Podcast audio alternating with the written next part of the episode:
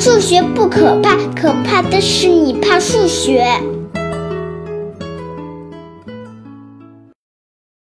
大家好，我是大老李，今天跟大家聊一个近期的数学新闻。这个新闻是关于这样一个问题：什么样形状的地砖可以铺满地板不留缝隙？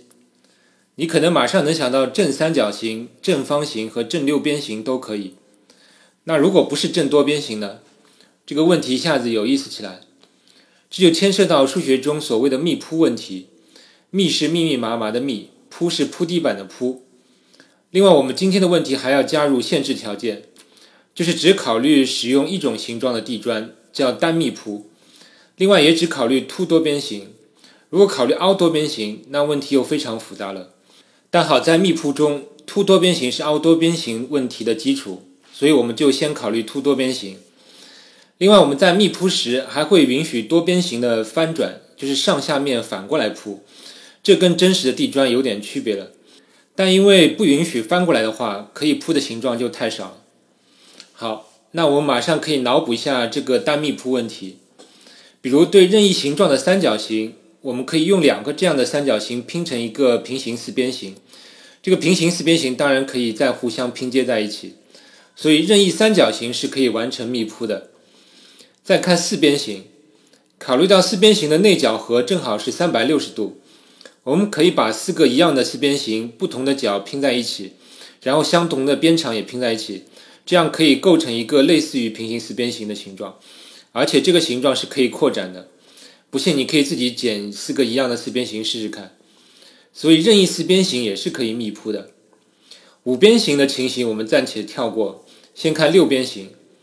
一九六三年，数学家证明了只有三种非正六边形的密铺形状。这三种形状我放在节目介绍里，它们分别是两个、三个和四个六边形组成一个所谓基础单元，然后扩展出去的。而且这里你也能看到，这些所谓基础单元都是凹多边形，所以我说凸多边形密铺是凹多边形的一个基础。那六边形之后，数学家也证明了大于等于七边形就再也没有可以密铺的形状了。现在就要回过头来看五边形了。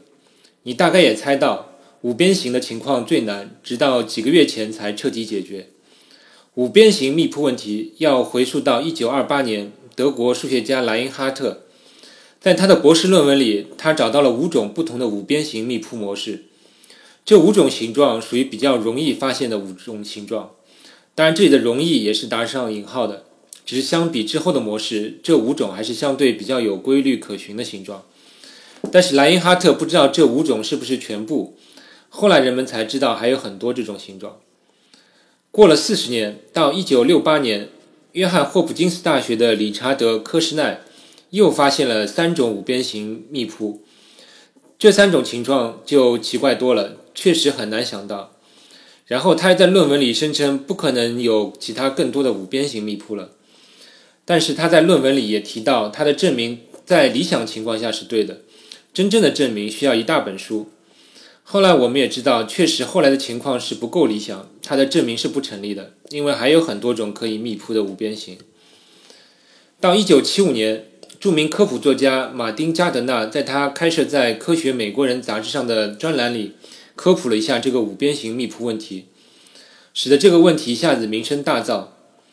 此时，一个时年五十岁、名叫马乔里·赖斯的家庭主妇知道了这个问题，就利用闲暇时间开始研究。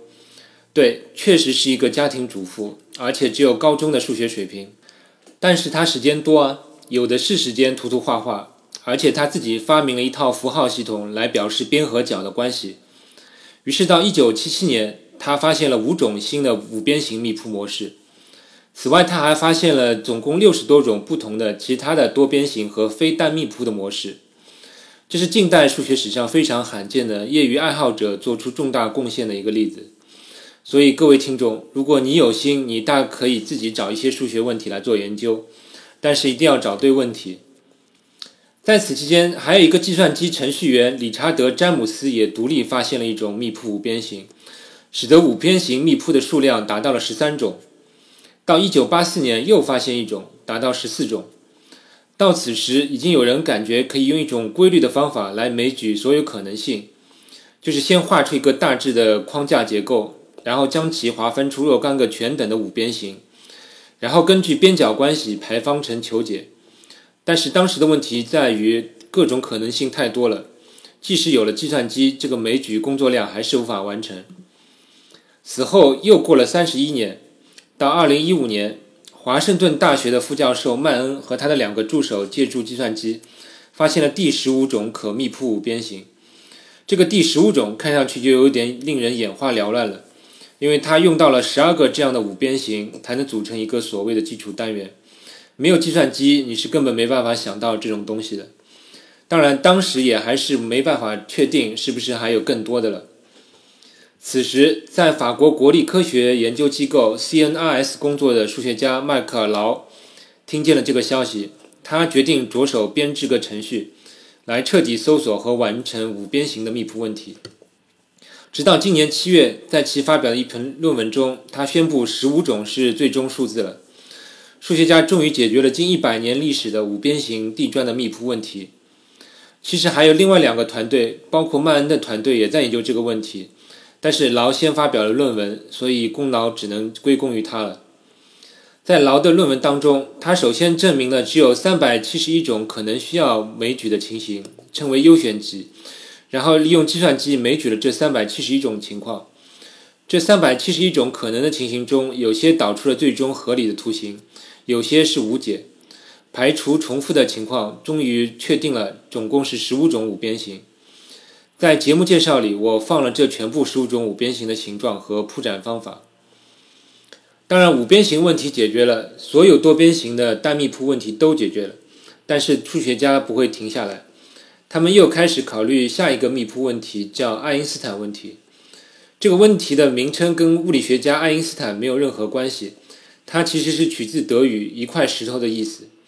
这个问题是所谓非周期性密铺问题。前面我们聊的都是周期性密铺问题，就是我们能够找出一个基础单元。整个密铺就是用这种基础单元来重复性的构建的，而非周期性密铺就是找不到这种基础单元，也就是找不到周期。目前找到的非周期性密铺至少用到了两种形状，比如著名的彭罗斯镶嵌，我在节目介绍里放了这个镶嵌的图片。现在问题就是有没有可能只用一种形状来完成非周期性的平铺？现在还不知道，这个就是所谓爱因斯坦问题。那根据今天的节目，你也知道凸多边形是只可能周期性的镶嵌的，那就得考虑凹多边形形状了。但是，一旦要考虑凹多边形，问题就难很多。麦考劳自己也评论过，如果别人给你任何一个形状，让你用程序来判断这个形状能否密铺，这种算法目前看来根本找不到，甚至有人怀疑这个是不可决定的，就所谓 undecidable 的问题。不过，爱因斯坦问题确实很让人神往。